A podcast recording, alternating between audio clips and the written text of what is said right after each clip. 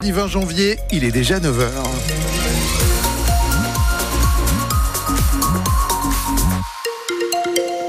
La météo pour euh, ce jour, eh bien sachez qu'en Alsace, on a un soleil euh, généreux toute la journée, des températures négatives ce matin et puis des maximales cet après-midi qui seront comprises entre moins 1 et 3 degrés. On fait euh, le point complet à la fin du journal justement.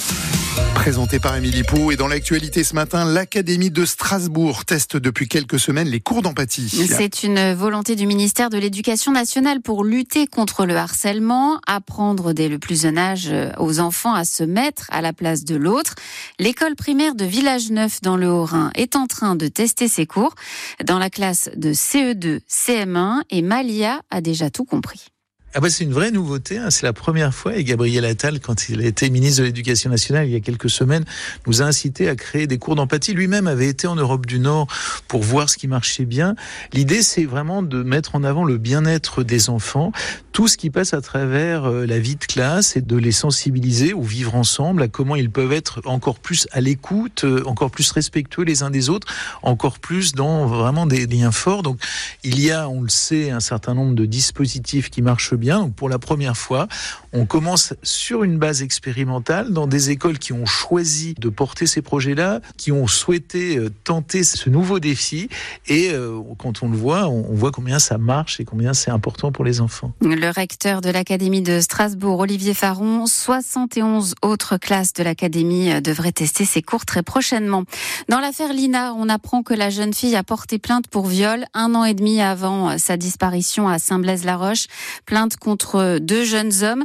Les faits se seraient déroulés lors d'une soirée, mais selon nos confrères des DNA, l'affaire a été classée sans suite et d'après les enquêteurs, elle ne serait pas en lien avec la disparition de Lina. L'alerte enlèvement déclenchée hier en fin d'après-midi à Meaux a fonctionné. Le bébé et sa maman ont été retrouvés sains et saufs. La mère, une jeune SDF de 21 ans, venait de se voir retirer la garde de la petite fille pour des manquements graves, a indiqué le procureur. Il était devenu le symbole des violences politiques Sept ans après l'interpellation très violente de Théo à Aulnay-sous-Bois, trois policiers ont été condamnés hier par la cour d'assises de Seine-Saint-Denis. Des peines de prison avec sursis et une interdiction d'exercer sur la voie publique. Une décision qui a fait réagir hier soir Charlotte Piret. Il y a d'abord eu le silence très respectueux de cette salle d'assises bondée. Collègues policiers des accusés, proches et soutiens de Théo Luaka ont accueilli le verdict avec dignité.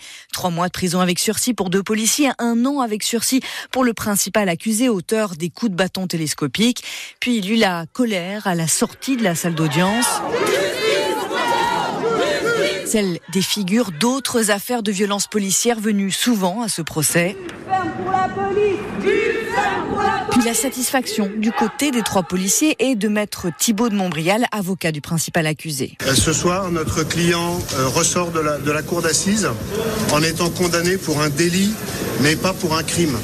C'est-à-dire que pour la première fois depuis sept ans, ce qu'il dit depuis la première minute, à savoir je ne suis pas un criminel, a été entendu par la justice. Pour autant, la gravité de la blessure de M. Luaka, que personne ne conteste, a également été prise en compte. Théo Luaka, enfin, dont l'avocat est venu saluer une décision de justice, de vérité et d'apaisement. Un reportage de Charlotte Piret.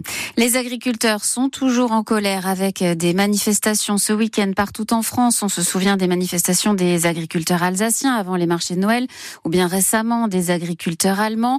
Ils dénoncent les réglementations qui euh, s'accumulent et ils alertent sur la baisse de leur niveau de vie.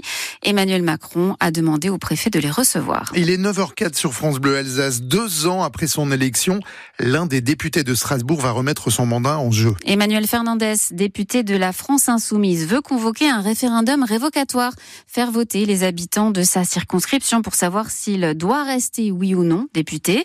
Mais avant cela, il faut remplir beaucoup de conditions. Il faut que 10% des habitants de sa circonscription en expriment le souhait et qu'après 25% au moins y participent. Des conditions euh, drastiques mais essentielles pour Emmanuel Fernandez. Nous nous sommes basés quand même sur des critères euh, qui permettent d'assurer une, une représentativité du corps électoral qui va se déplacer pour participer à ce référendum.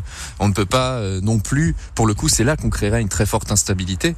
On ne peut pas non plus laisser faire en sorte que, je ne sais pas, mettons quelques centaines de personnes puissent se déplacer et ensuite provoquer un résultat qui vaudrait pour toute une circonscription qui a plus de 100 000 habitants. Donc ces critères de seuil sont nécessaires à ce qu'il y ait une représentativité suffisante euh, pour euh, que le résultat puisse euh, puisse avoir du sens. Néanmoins, la possibilité est offerte. Si euh, la, une majorité décide que mon mandat doit s'arrêter, eh bien je démissionnerai sans me représenter. Le formulaire pour participer à ce référendum révocatoire est à retrouver sur francebleu.fr Alsace. La pollution a baissé l'année dernière dans l'Eurométropole de Strasbourg. Résultat des relevés d'Atmo Grand Est. Moins de concentration notamment de particules fines et de dioxyde d'azote. C'est parce qu'il y a moins de circulation automobile et aussi parce qu'il y a eu beaucoup de pluie à l'automne. Alors pas de pluie aujourd'hui Frédéric. Oh non Mais du froid. Oui, beaucoup de froid et glagla ce matin avec des températures négatives un petit peu partout euh, en Alsace. Hein. On a par exemple euh, à Agno et Saverne moins 6 degrés.